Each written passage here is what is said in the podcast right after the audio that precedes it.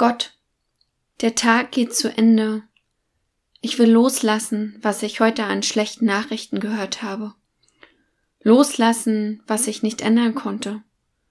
Und hoffnungsvoll in eine Nacht gehen. Friedlich schlafen, wenn es geht. Was ich dich fragen will, Gott, schläfst du heute bei mir? Amen.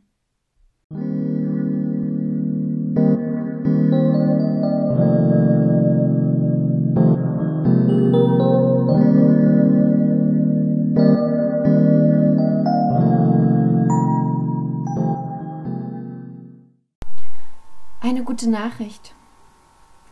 Glaub keinem Prediger jedweder Couleur, der mit der Hölle droht und so die Welt erklärt. Sie haben mehr Angst als Trost in ihrem Angebot. Es ist schon schwer genug, ohne sie klarzukommen. Singt Danger Dan. Und wir, wir hören die Worte aus dem 103. Psalm. Barmherzig und gnädig ist Gott, geduldig und von großer Güte.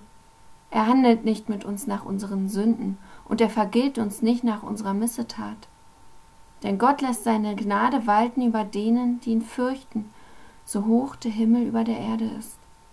So weit entfernt der Morgen vom Abend ist, lässt er unsere Übertretungen von uns sein.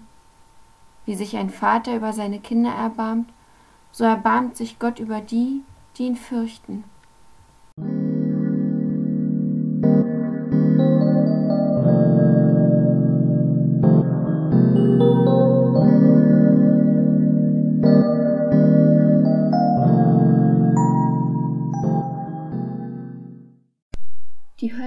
Kuschelgott. Glaubt keinem Prediger jedweder Couleur, der mit der Hölle droht und so die Welt erklärt. Sie haben mehr Angst als Trost in ihrem Angebot. Es ist schon schwer genug, ohne sie klarzukommen. Diese PredigerInnen kenne ich zu gut, die mit der Hölle drohen, weil ich in ihren Augen nicht den richtigen Glauben habe oder mit meinem Lebensstil nicht normal ist. Ach, diese PredigerInnen haben immer Gründe. Und weißt du, wenn sie daran glauben mögen, dass wir alle die die Worte der Bibel nicht eins zu eins wortwörtlich übernehmen und leben, in die Hölle kommen, dann müssen sie das tun. Nur leider nutzen diese Menschen ihre schwarz-weiß Welt, um andere Menschen unter Druck zu setzen. Sie schüren Angst, nicht Liebe. Sie grenzen aus, wo Nächstenliebe gefragt ist. Sie handeln zum Teil einfach nur menschenfeindlich. Wie gesagt, wer an die Hölle als einen Ort nach dem Leben glauben mag, der soll das tun. Aber bitte nicht anderen Menschen damit Angst machen. Das ist in meinen Augen kein christliches Verhalten. Aber wer bin ich, dass ich über den Glauben anderer richte? Das steht mir nicht zu. In meinen Augen ist unser Glaube unendlich bunt und groß, wie Gott selbst es ist und wie er uns geschaffen hat. Wir glauben mit all unseren Erfahrungen, unseren Brüchen, dem, wie wir Gott erleben, in einer Welt, die echt Angst machen kann. Manchen Menschen hilft es dann, sie in Gut und Böse einzuteilen. Hier ich, da die anderen, schwarz-weiß, in festen Rollenmustern zu leben und sich an Bibelstellen zu halten, die aus allen Kontexten gerissen sind. Ich behaupte, sie tun das alles nicht, weil sie böse Menschen sind oder es böse meinen. Ich glaube, sie haben Angst und hängen sich an Gott. Das tue ich übrigens auch, denn ich fürchte mich ständig vor allem Möglichen. Aber bei Ihnen äußert sich das eben anders als bei mir. Oder vielleicht dir. Ich würde so gern nachsichtig mit Ihnen sein, Ihnen mit Liebe begegnen, wie es uns unser Glaube lehrt. Nur was, wenn Sie anderen Christinnen das Leben zur Hölle machen, diskriminieren und Angst schüren, was, wenn sie absprechen, Christin zu sein und mit der Hölle drohen? Wie weit kann da meine eigene Nächstenliebe gehen? Vielleicht gelingt es so. Hinhören, aber nicht ins Herz lassen und dann hinter die Fassade sehen. So wie es eigentlich bei allen Begegnungen gelten kann. Was steckt hinter dem Gesagten? Woher kommt es, dass mein Gegenüber es braucht, mir zu drohen oder mir Angst zu machen?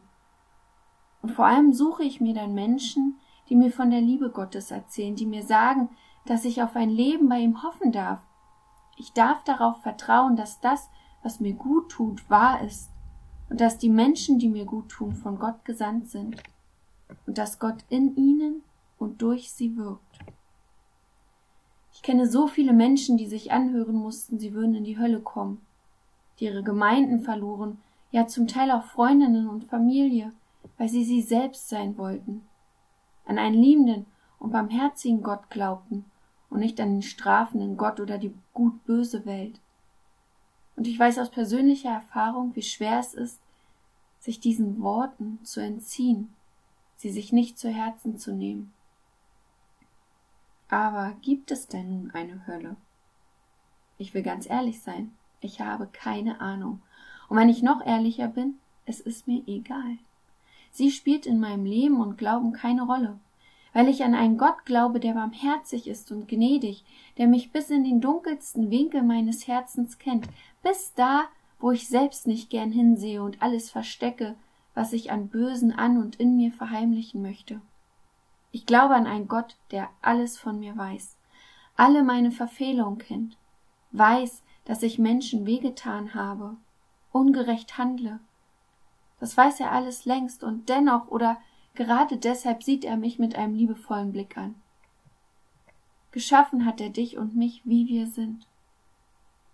Oder?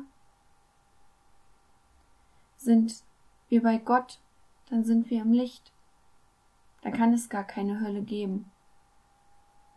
Gott ist die Liebe. Und wenn der Liebe ist, der ist bei Gott. Und wer zu Gott gehört, das entscheiden nicht andere. Und bei Gott, er ist kein Kuschelgott, wie so gern gesagt wird, als könne Gott nur Kuschelgott oder strafender Gott sein. Ihn so zu betiteln ist genauso schwarz-weiß. Gott ist doch viel größer als alles, was wir mit unseren kleinen menschlichen Schubladen denken vorstellen können. Gibt es die Hölle? Keine Ahnung. Wer kommt in die Hölle? Ich weiß es nicht.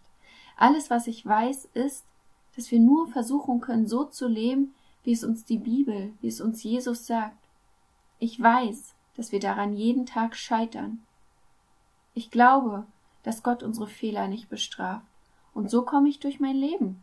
Als Mensch, die ständig Fehler macht, aber auch Gnade und Vergebung hoffen darf durch meinen Glauben. Und ich will dir sagen, glaub keinem Prediger, jedweder Couleur, der mit der Hölle droht und so die Welt erklärt. Sie haben mehr Angst als Trost in ihrem Angebot. Und bei Gott, es ist schon schwer genug, ohne sie klarzukommen.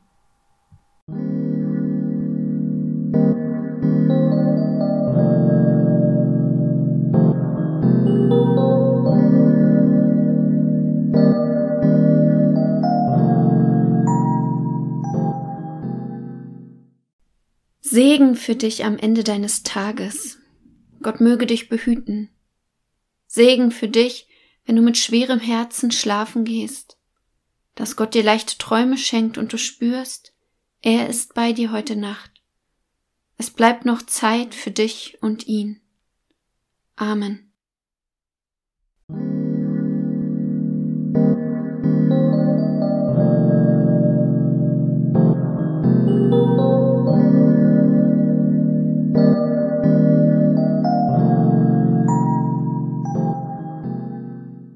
Dieser Podcast ist Teil des Ruach Jetzt Netzwerks.